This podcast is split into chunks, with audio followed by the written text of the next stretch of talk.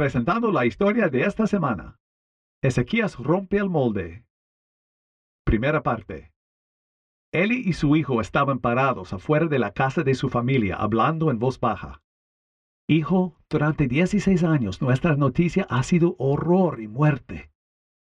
Ahora podemos tener esperanza por nuestro país. Me acuesto esta noche sabiendo que el rey Ahaz ha muerto y aleluya tenemos un nuevo rey. Ezequías no imitará la adicción de su padre Ahaz a la adoración de ídolos. La danza retorcida de Ahaz con idolatría paralizó su conciencia y lo llevó a sacrificar a sus hijos a la muerte a través del fuego.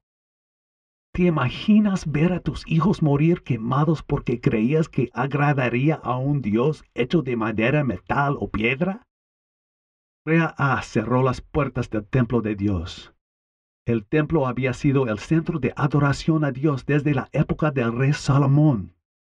Aes escupió en el rostro de Dios al despreciarlo y abandonar sus mandamientos. Debido a que Ahaz como rey desobedeció a Dios por dieciséis años, mucha de nuestra gente está confundida, algunos han mantenido sus ídolos y todos están sufriendo. Pienso en una batalla horrible durante el reinado de Ahaz. 120 mil tropas de Judá fueron asesinadas en la batalla. Los guerreros israelitas tomaron a 200 mil de nuestras mujeres y niños como prisioneros. ¿Te imaginas a tanta gente? Recuerdo haber escuchado que un profeta de Dios llamado Oded declaró valientemente a los soldados israelitas cuando regresaron a casa. Has ido demasiado lejos. Dios te permitió vencer a Judá, pero tu camino está equivocado. Has matado sin piedad. Las fuerzas del cielo están perturbadas. Estás planeando hacer esclavos de estas personas de Judá. El profeta agregó, hubo un tiempo en que Israel y Judá se unieron en un solo país. Compartieron la edad de oro del rey David.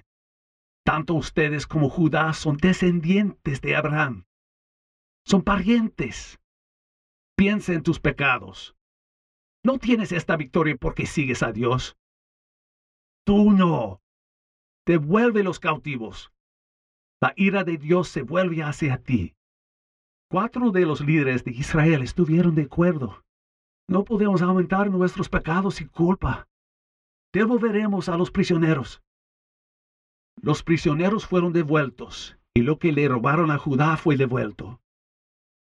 Estos líderes tuvieron el coraje de seguir el mensaje del profeta de Dios. Después de esta batalla, por instrucciones explícitas de Dios, los israelitas mostraron misericordia le dieron ropa y zapatos, comida y bebida, y ayuda médica a los vencidos. Los ayudaron a regresar a Judá. Hijo, hemos violado la justicia y la misericordia. Israel tiene un historial de líderes que han ignorado a Dios. Nuestro récord es mejor, pero no con el liderazgo del rey Ahaz.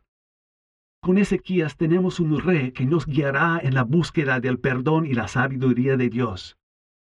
Nuestra nación puede ser saludable, incluso si nuestros enemigos nos atacan. No espero que nuestros enemigos se convirtieran en nuestros amigos. El objetivo de muchos es conquistarnos. Soy Scott Thomas por Barbara Steiner. Puedes anticipar que el reinado de Ezequías trajo renovación a Judá te invito. Visita el sitio web thisweekstory.com.